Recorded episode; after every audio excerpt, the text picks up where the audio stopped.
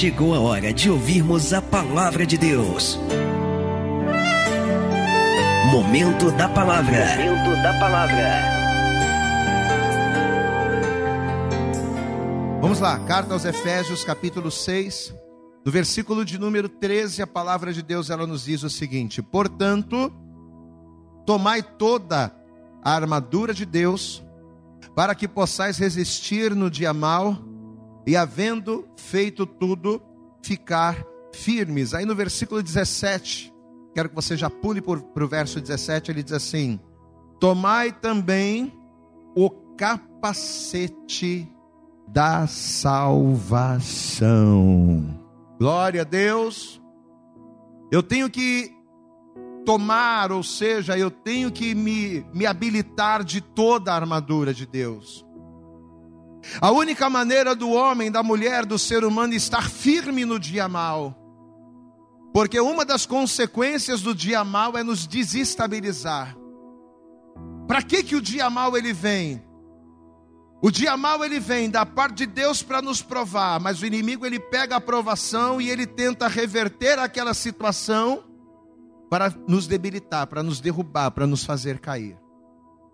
E o Senhor, através da vida do apóstolo Paulo, ele está dizendo que para que possamos estar firmes no dia mal, ou seja, para que eu venha estar no dia mal de pé, para que no dia mal eu venha estar confiante, para que no dia mal eu venha estar perseverante, para que eu, no dia mal eu não venha estar molenga, caído, mas que eu venha estar firmado, eu preciso da armadura de Deus.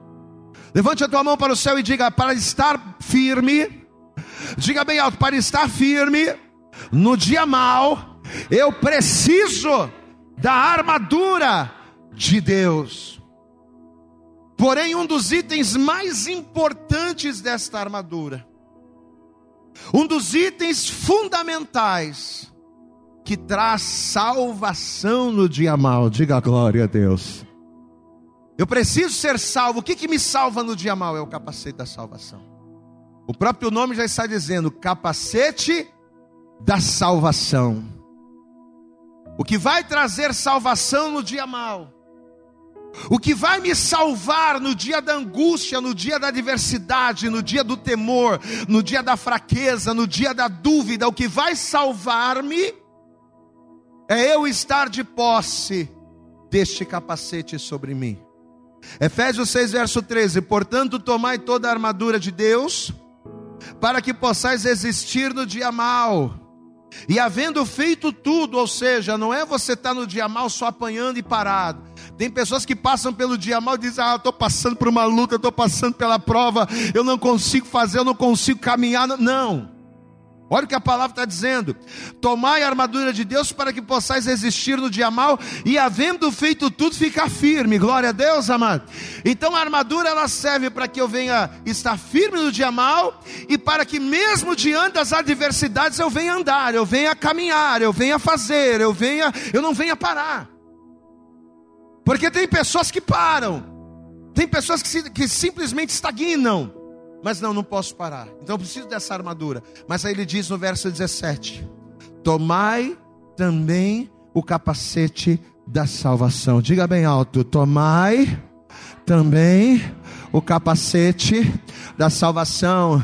Vira para essa pessoa querida, linda que está do teu lado, diga para ela, meu irmão, você precisa. Diga para ele, diga para você precisa do capacete da salvação. Glória a Deus. Você crê que Deus vai falar com você nessa manhã poderosamente? Estenda a tua mão para cá, você já vai curvando a cabeça, já vai fechando os teus olhos, já vai clamando, já vai orando, já vai pedindo a Deus. Fala para Deus, Senhor, essa palavra tem que ser a palavra que vai me ativar. Essa palavra tem que ser a palavra que vai ativar em mim uma nova criatura diferente, Senhor, em posicionamentos, em escolhas e em atitudes. Vai falando isso com o Senhor agora, Senhor nosso Deus E Senhor, nosso Pai Todo-Poderoso, Pai querido, Deus amado, ó Deus, já no momento do louvor já sentimos a Tua presença, o Senhor já tem falado poderosamente, mas agora, Senhor, é momento de nós ouvirmos a Tua voz, a Tua palavra. Então, em nome de Jesus, fala com o Teu povo, fala com a gente, fala com a Tua igreja nesta hora. Ó Deus, joga por terra os impedimentos e barreiras, joga por terra os obstáculos que tentarem se opor a esta palavra. Que o Senhor prepare, Senhor, os nossos ouvidos para te ouvir, o coração para receber, mas a nossa mente, Senhor, o especial mais importante, prepara a nossa mente, ó Pai, para assimilarmos, entendermos e colocarmos em prática a tua palavra para vivermos as tuas promessas. Em nome de Jesus, fala conosco, muda a nossa sorte, muda a nossa história. Nos abençoe nesta hora, é o que nós te pedimos com fé e desde já te agradecemos. Em nome de Jesus, diga amém, Jesus, diga graças a Deus, aplauda, glorifica, exalta, adora o Senhor nessa manhã, porque Ele vai falar contigo, dá glória a Deus aí, receba a nossa adoração e fala com a gente em nome de Jesus, amém? Senta por favor no teu lugar.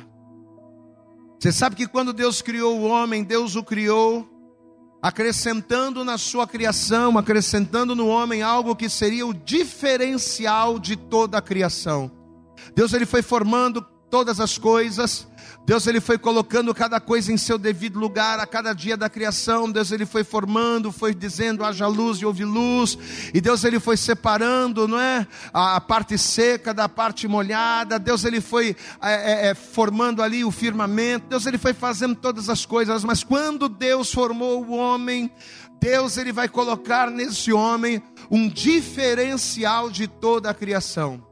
E esse diferencial vai ser justamente o fato de Deus tê-lo formado a sua imagem e a sua semelhança. Pastor, e o que que significa? O que que quer dizer isso?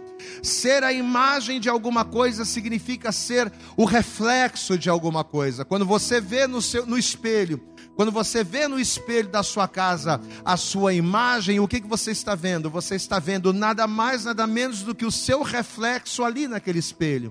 Então, ser a imagem significa ser o reflexo de alguma coisa, a representação de alguma coisa. E ser a semelhança significa ser igual. Diga, semelhante tem a ver com ser igual. Amém?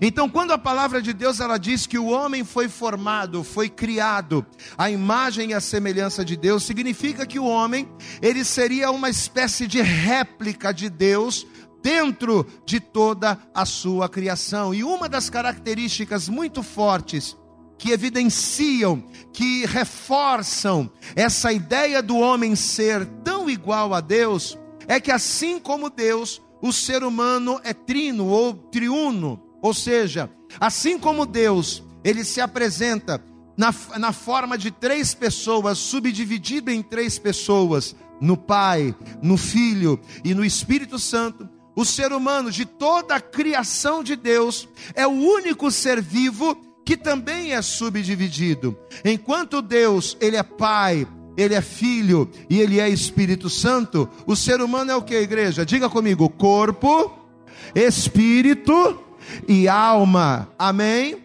O ser humano, ele é trino, ele é triuno como Deus. E o detalhe interessante é que assim como na Trindade, os três são iguais, Assim como na Trindade, os três são semelhantes, mas um é o cabeça. Entre o Pai, o Filho e o Espírito, quem é o cabeça? Diga, o Pai. Glória a Deus, amados. Assim como na tricotomia, o Pai, o Filho e o Espírito Santo são um, mas o Pai é o Senhor. Na, na trindade humana, vamos dizer assim, acontece a mesma coisa. Por exemplo, qual é a função do corpo na trindade, gente? Qual é a função do nosso corpo, desse corpo exterior? O corpo é a parte física. O nosso corpo ele é a parte responsável por executar. O nosso corpo é a parte responsável por realizar as coisas, por realizar as atividades. Diga comigo, é o meu corpo. Vamos lá, vamos participar. Diga, é o meu corpo que faz as coisas. É o meu corpo que realiza, é o meu corpo que trabalha sem o corpo, sem os meus membros, sem os meus braços, sem as minhas pernas, sem os meus dedos, é impossível para o homem realizar qualquer coisa, porque o que tem a função de realizar, de trabalhar, de construir é o corpo. Já o espírito é diferente. O espírito ele é justamente a parte de Deus que habita em nós, ou seja, o espírito ele é a parte divina que habita no homem na intenção de criar uma interação entre Deus e o homem. Como é que Deus interage comigo? Como é que Deus ele fala comigo? Deus ele fala comigo através do espírito. O espírito de Deus se comunica com o espírito do homem e através desta comunicação, através desta interação, somos dirigidos por Ele. Por exemplo, eu acredito que você já passou por isso. Quantos aqui já passaram por uma situação em que você está fazendo uma coisa errada e você sabe que aquilo é errado? Você está prestes a falar uma coisa que não deve, você está prestes a praticar uma coisa que não deve, você está prestes a fazer algo que você sabe que é errado. E de repente, quando você está prestes a fazer aquilo, parece que algo dentro de você fala assim: não faz isso. Quem já passou por essa experiência aqui? Acredito que todo mundo, né? Você está ali à beira de fazer uma bobagem e de repente algo dentro de você diz: não faça isso. Você já passou por isso também? As pessoas do mundo elas dizem: ah, não, mas isso aí é, uma, é um pressentimento, né? Existem vários nomes que se dão a isso. Ah, isso é um pressentimento. Isso é uma premonição. Isso é uma coisa, né? Uma voz lá dentro que a gente sente. Pois é. Esse algo que as pessoas denominam de várias maneiras, esse algo nada mais é do que do que o próprio Deus se comunicando com o espírito do homem, dizendo: "Olha, não faça isso. Olha, não haja dessa forma. Olha, se você for por esse caminho, você vai fazer o que não é legal, o que não é agradável. Então, na verdade, essa voz que a gente ouve, não é a voz do nosso entendimento, ou a voz né, de, de qualquer outra coisa que as pessoas dizem, mas é o Espírito de Deus. Você pode dar glória a Deus aí? É o Espírito de, de, Espírito de Deus se comunicando com o nosso espírito, dizendo: Olha, você é filho de Deus, olha, você é do Senhor. Essas coisas para o mundo tá tranquilo, mas para você que é servo de Deus não cabe. Não cabe você estar tá nesse lugar. Não cabe você a, a, você falar essas coisas, agir dessa maneira, pensar dessa forma. Você tem que falar, agir, pensar diferente, porque agora você é servo de Deus. Então é o Espírito de Deus se comunicando com a gente. Amém, amados? Se você for em Romanos, eu quero que por favor você abra lá. Se você está em Efésios, é só você voltar aí um pouco. Romanos capítulo 8. Olha o que Paulo vai dizer aqui acerca disso. Romanos capítulo 8, a partir do versículo de número 15. Carta aos Romanos, capítulo 8, verso 15, diz assim: Veja, porque não recebestes o espírito com letra minúscula, o espírito de escravidão, para outra vez estardes em temor, para outra vez estardes em temor, mas recebeste o espírito de adoção de filhos, pelo qual clamamos Abba Pai. O próprio Espírito, o Espírito de Deus, o próprio Espírito testifica com o nosso espírito, diga glória a Deus, que somos filhos de Deus. Então, quando Paulo diz que o Espírito com letra maiúscula, o próprio Espírito, testifica com o nosso Espírito, significa o quê? Que o Espírito de Deus se comunica com o meu Espírito a dizer: olha, você é de Deus, você é diferente, você é abençoado, você conhece a palavra, anda na obediência, faz a minha vontade, porque eu serei contigo. Você pode aplaudir bem forte ao Senhor, meu amado. É quando a gente ouve a voz voz, o Espírito, é que a bênção de Deus se manifesta. Então, o corpo, qual é a função do corpo? Realizar, fazer, trabalhar, né? Construir. Qual é a função do espírito? O espírito interage, se comunica, é, é, é o portal por onde Deus ele age na vida do ser humano. E assim como o corpo é a parte física e o espírito é a parte espiritual, a alma representa o que? A alma é a parte do homem que é responsável pelas emoções. A alma é a parte do homem que é responsável pelos seus desejos. Então, por exemplo, quando o homem ele sente o desejo por alguma coisa, poxa, eu estou com uma vontade muito grande de fazer isso. Eu estou com uma vontade muito grande de fazer aquilo. Eu estou com uma vontade muito grande de fazer determinada coisa. Quando o homem ele sente esse desejo, na verdade esse desejo ele não está no corpo ou ele não está no espírito.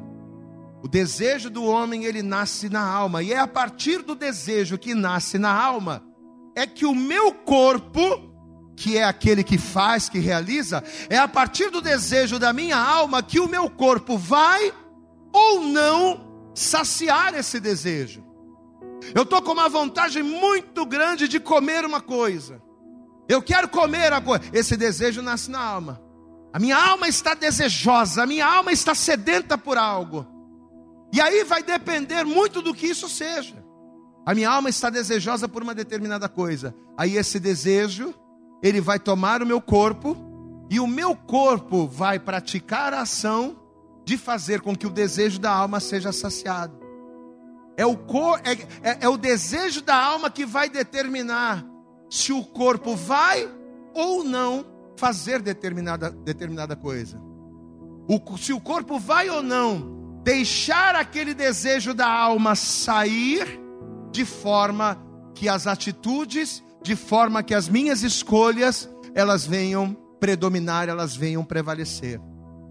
Então, quando nós dissemos que a Trindade ela é igual, mas que existe um que é o cabeça, a gente fala, a gente falou justamente nesse sentido aqui. Por exemplo, Pai, Filho e Espírito Santo são iguais. Quem crê aqui que eles são iguais, diga glória a Deus. Diga comigo, Pai, Filho Espírito são um, concordam em tudo. Não há divergência entre o Pai com o Filho e com o Espírito, eles concordam em tudo. Só que quem é o cabeça da, dessa história? É o Pai, é Deus, Ele é o Senhor. No homem também acontece a mesma coisa. Corpo, espírito e alma são um com o homem. Só que no caso do homem acontece um problema. Porque no homem, quem é que deveria decidir? Quem é que deveria prevalecer na vida do homem? Deveria ser o espírito. Glória a Deus, amados. Porque uma vez que o meu espírito tem a função de se comunicar com o espírito de Deus, com certeza ser dirigido pelo espírito vai trazer bênçãos para o meu corpo, vai trazer bênção para o meu coração, para os meus sentimentos, para a minha alma. Uma vez que eu sou um homem, uma pessoa dirigida pelo Espírito, o meu espírito vai estar em comunicação com Deus constantemente. E uma vez que eu me comunico constantemente com Deus, eu vou saber quais são as melhores escolhas. Eu vou saber quais serão as melhores alternativas para que eu tenha uma vida abençoada. Só que o problema é que, como a minha alma, como ela é a responsável pelos meus desejos, o que que acontece? Vira e mexe, eles acabam entrando em atrito. Vira e mexe, acaba dando confusão entre eles. Eles acabam entrando em conf... espírito, espírito e alma. Vira e mexe, acabam entrando em, em, em contenda. Por quê? Porque a carne representada pelos desejos. Quando se fala de carne, quando a Bíblia fala de carne, ela não está falando de pele. Diga assim comigo: carne. Vamos lá, repita comigo: carne não é pele. Diga bem alto: carne é alma. Amém? Então, quando a Bíblia diz lá que a carne cobiça contra o espírito, e o espírito contra a carne, é justamente isso que a gente está falando aqui. Pai, Filho e Espírito Santo trabalham harmoniosamente entre si. Não há divergência, não há contenda. Os três são um, os três são importantes, mas o Pai é o Senhor, o Senhor é soberano, mas no caso do homem não. Às vezes Deus ele se comunica com o homem e diz: Olha, faz a minha vontade. Aí o Espírito diz: Não, eu vou fazer a vontade do Pai. Só que aí a alma tem desejo de fazer o que é contrário. Às vezes Deus ele diz assim: olha, vai para a igreja, tá? Porque lá você vai ouvir a palavra, porque lá você vai orar e a tua vida vai mudar. Aí o teu espírito recebe aquela informação do Pai: vou para a igreja, porque na igreja a minha vida vai mudar. Só que a tua alma não tem vontade de ir para a igreja. A tua alma tem vontade de fazer qualquer coisa, menos ir para a igreja. Aí começa o conflito. Porque Deus falou no meu espírito, eu tenho que ser fiel. Mas a minha alma falou no meu coração, não, você tem que fazer a tua vontade. Aí começa o conflito. Quem está entendendo, pastor, aqui, diga glória a Deus. Gálatas capítulo 5, vamos lá. Gálatas, capítulo de número 5, versículo 16. É muito claro isso. Gálatas capítulo 5, versículo 16. Veja o que Paulo vai dizer aqui. Digo, porém, andai em Está fraco, vamos lá, vamos participar. Diga, andai em espírito. Esse espírito está com letra maiúscula, ele está falando acerca do Espírito de Deus, ou seja, ande segundo a direção do Espírito, diga glória a Deus. Quando ele fala para a gente andar em espírito, significa o que? Ande segundo a direção que o Espírito de Deus está dando ao teu espírito. Qual é a direção que o Espírito de Deus ele dá ao nosso espírito? De que eu tenho que ser santo, de que eu tenho que me afastar do pecado, de que eu tenho que ser fiel, de que eu tenho que orar, de que eu tenho que estar na casa de Deus, de que eu tenho que ser um adorador. Então o Senhor está dizendo: andai em espírito. Aí ele continua dizendo que e não cumprireis a concupiscência. A palavra concupiscência significa desejo. Se você andar em espírito, você não vai cumprir o desejo da carne. Diga comigo: carne não é pele, carne é alma. Então, uma vez que eu ando em espírito, uma vez que o meu espírito está ligado, está ali ó, juntinho, ó, parceiro do Espírito de Deus, o que, que vai acontecer? Diz que eu não estou, diz que eu não estou, diz que eu não posso agora. Dá glória a Deus a igreja, vamos lá. Hã? O que, que acontece, meu irmão? Uma vez que você está andando em espírito, a carne vai te esmurrar. A carne vai dizer, rapaz, está um calor tremendo, vai lá no botequim, aquela cerveja gelada, olha, abre ela lá e toma ela toda. Olha, o desejo, olha a alma gritando. Mas eu estou em espírito, dá glória a Deus aí. Meu espírito está assim, ó, ó, meu espírito está assim com o Espírito de Deus. Deus fala e já recebe na hora. O desejo até vem, mas ele cai por terra e não prevalece.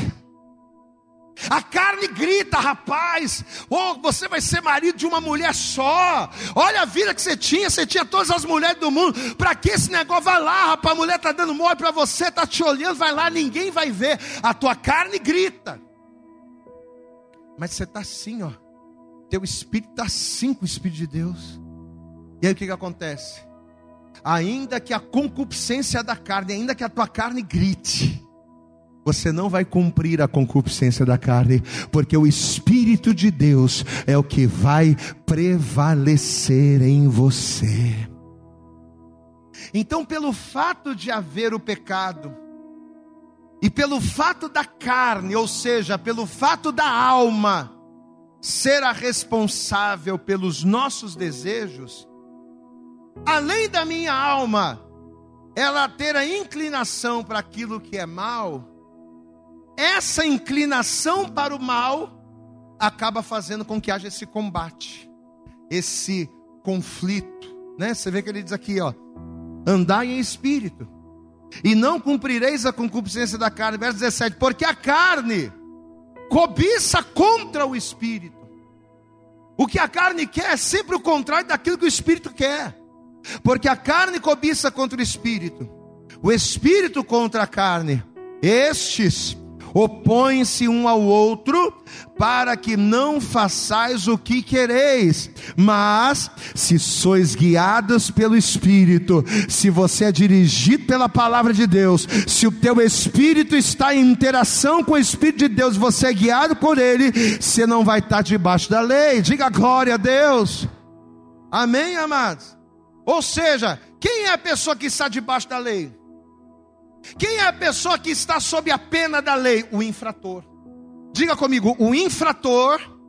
Vamos lá, diga comigo, o infrator é aquele que está debaixo do peso da lei.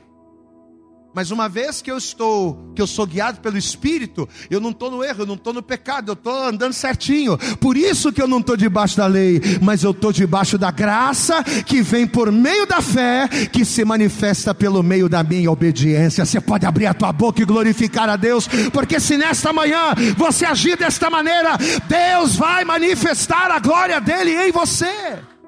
Aleluias! Glória a Deus. Depois de Jesus, Salomão, ele foi o homem mais sábio da terra.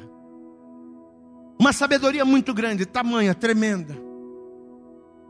E até como nós já tivemos oportunidade de pregar outras vezes, diz a Bíblia que baseado nessa grande sabedoria que o próprio Deus lhe deu, Salomão ele vai dizer o seguinte, lá em Provérbios, capítulo 4, verso 23, ele vai dizer o seguinte, que sobretudo sobre todas as coisas. Lembra da armadura de Deus. Glória a Deus, amados.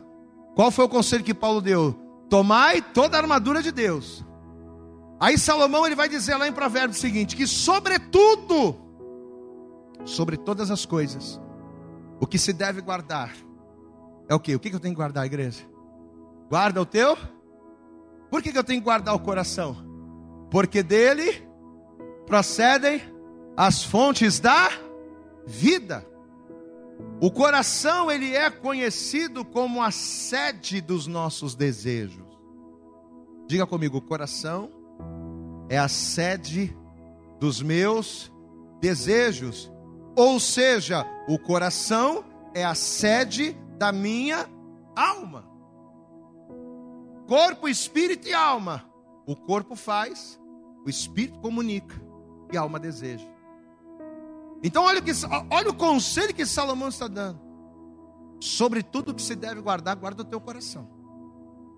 Porque dele procedem as saídas, é dele que procedem os desejos que vão levar a pessoa a fazer ou não fazer aquilo que ela quer, aquilo que a alma quer.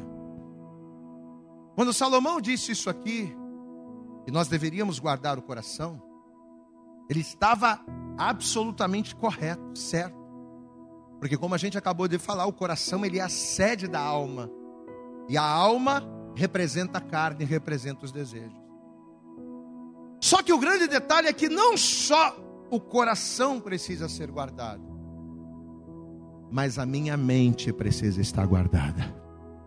Por quê? Porque do coração procedem as saídas da vida. Sim. Mas entre o coração que deseja e o corpo que realiza, existe o que, igreja? Existe a mente que coordena. Eu vou repetir. Entre o coração, o coração está aqui. Entre o coração que deseja e o corpo que faz, entre o coração que tem a vontade e o corpo que realiza a vontade, no meio entre um e outro, está o que? A mente. O meu corpo não vai fazer nada que o meu coração deseja sem que a minha mente coordene. O meu corpo não vai fazer nada que o meu coração almeje sem que a minha mente mostre como a coisa vai ser feita. Então, por que que além do coração, por que que a minha mente precisa estar guardada? Porque é através da mente, guarda essa frase, é através da mente que a alma domina o corpo. Vou repetir. É através da mente e a alma domina o corpo. Amém? É através da mente que o meu corpo é dominado, induzido e inclinado a fazer o que é mal. Vamos pegar o exemplo que eu dei da cerveja gelada. Coração sente aquela vontade, chega a vir o gosto na boca. Hum. Aí aqui em Bangu, né? Contribui muito. Aquele calor absurdo. Lugar mais quente do Rio de Janeiro é Bangu. Aí o camarada, aquele, aquele calor, suor escorrendo, aquela coisa terrível. Aí o desejo lá do velho homem do coração, rapaz, aquela cerveja gelada instalando, vai lá. Quem é que está desejando, igreja? É o coração. Quem é que vai botar a cerveja no copo? Quem é? Quem é que vai meter a mão na carteira e pagar o dinheiro? Quem é que vai pegar a cerveja, vai tirar a chapinha, vai colocar a cerveja no copo e vai levar na boca? Quem é que faz isso? É o corpo.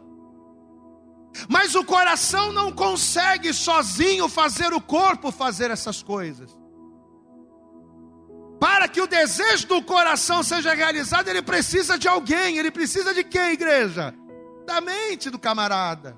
Aí o coração pega o desejo e joga na mente. Rapaz, seria tão bom você tomar uma cerveja gelada. Oh, mas se tu tomasse uma cerveja gelada, agora teu corpo ia ficar mais refrescado. Aí a mente está só maquinando aquilo, né? Aí começa a liberar hormônios no corpo, aquele hormônio da satisfação. Antes da pessoa tomar a cerveja, os hormônios já começam a ser liberados, não pelo coração, pela mente. E aí a pessoa ela é fortemente ela é fortemente induzida não pelo coração. O coração tem o desejo, mas ela é fortemente induzida pela mente que foi dominada pelo coração a fazer aquilo que é mal. Isso é para tudo, isso é para tudo. Não é só para cerveja. Eu estou só pegando um exemplo básico, né? Isso é para todos os tipos de vícios. Né? O vício do cigarro, o vício da nicotina, o vício da prostituição, da pornografia, é tudo a mesma coisa, é a mesma coisa. O coração deseja, vai para a mente, porque o coração não consegue diretamente, não dá para quebrar esse ciclo. Não dá para o coração pular direto para o corpo, não, ele precisa passar pela mente. Dominou a mente, dominou tudo. Amém, amados? O que, que diz a palavra lá no texto que a gente leu no início? Volta lá. Efésios. Vamos ver. Efésios,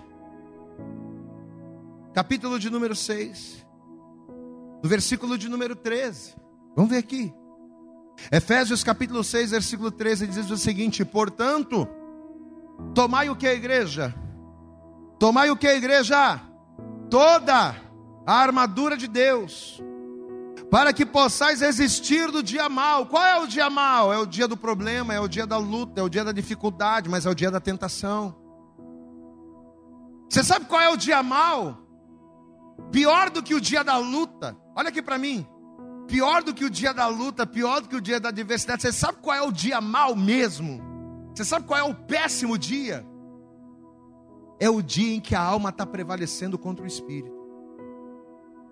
Às vezes a gente lê, tomai toda a armadura de Deus para que possais resistir no dia mal. A gente pensa que esse dia mal é o dia que a gente perde uma situação, que uma porta se fecha, que um problema acontece. Mas o pior dia na vida de um cristão não é o dia em que eu perco dinheiro, não é o dia que eu perco o emprego, não é o dia em que eu brigo com a esposa. O pior dia na vida de um cristão, de um homem, de um servo de Deus, é quando a minha carne prevalece ao meu espírito. Porque quando a minha carne, quando a minha alma prevalece sobre o espírito, ela só vai fazer eu tomar atitudes que vão me destruir.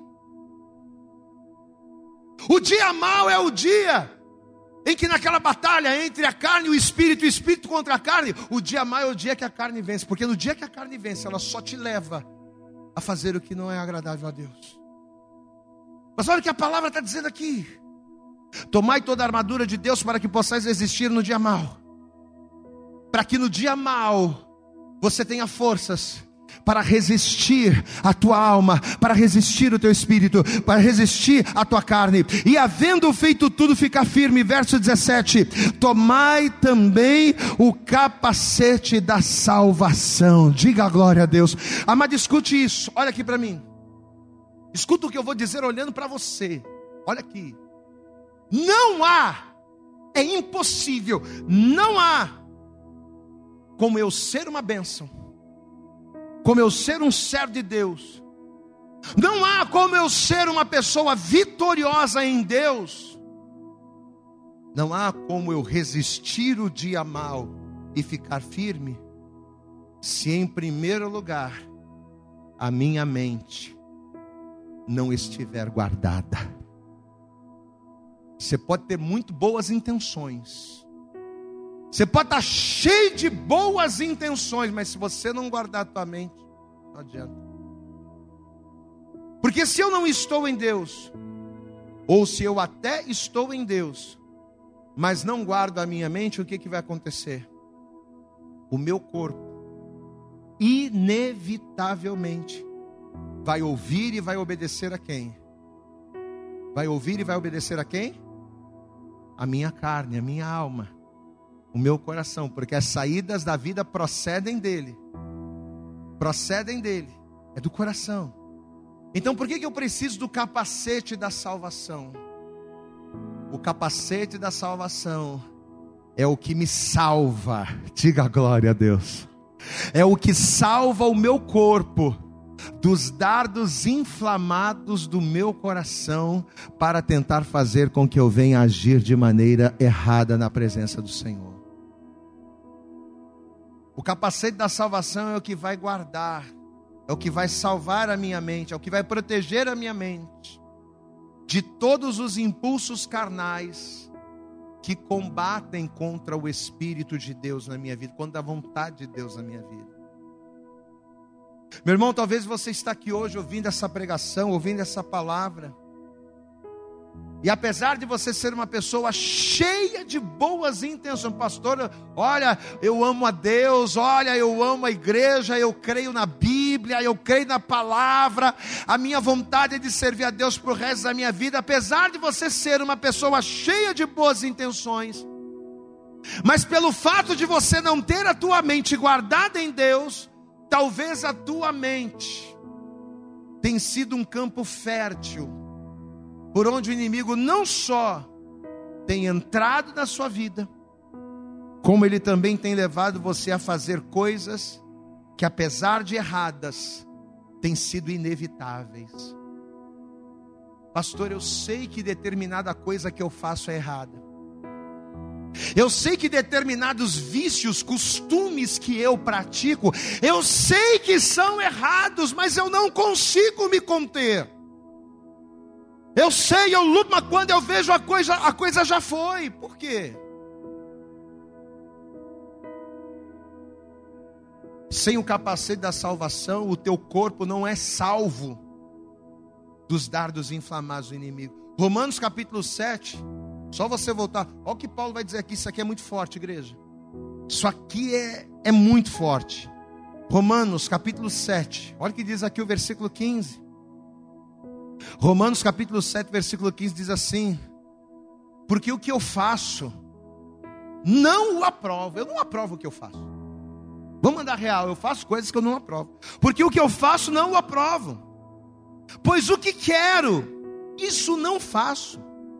Mas o que aborreço, o que eu não quero, o que eu sei que é errado, o que eu aborreço, isso faço.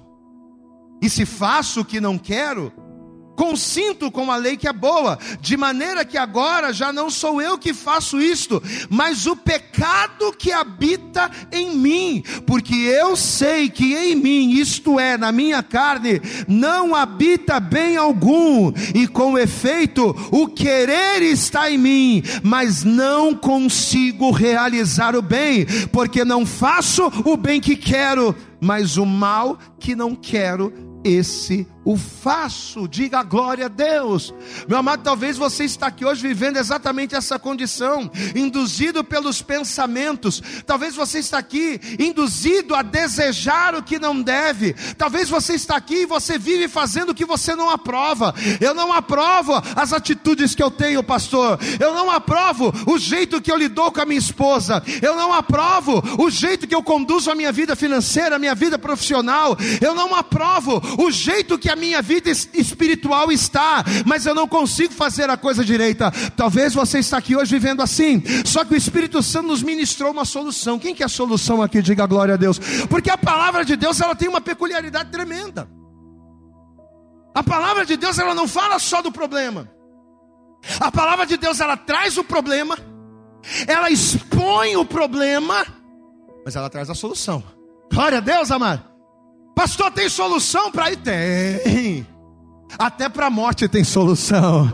Até para. Ah, pastor, para tudo na vida tem solução, menos para a morte. Não, a salvação para a morte. A solução para a morte é Jesus Cristo. Porque Ele venceu a morte. Ele está vivo. Ele nos garante a vitória. Ele nos dá vida e vida com abundância. Pode aplaudir bem forte ao Senhor. Até para a morte tem solução. Diga glória a Deus. E qual é a solução para isso, pastor? Você sabe o que o Espírito Santo nos revelou, gente? Que tanto a couraça da justiça, diga comigo, couraça da justiça. O que é uma couraça? O que é a couraça do, do, da armadura? Essa parte aqui, né? Cavaleiro medieval, quando ele colocava a couraça, ele guardava isso aqui, ó. É a região do peitoral. E qual é o órgão mais importante dessa região aqui, igreja? Hã? Hã?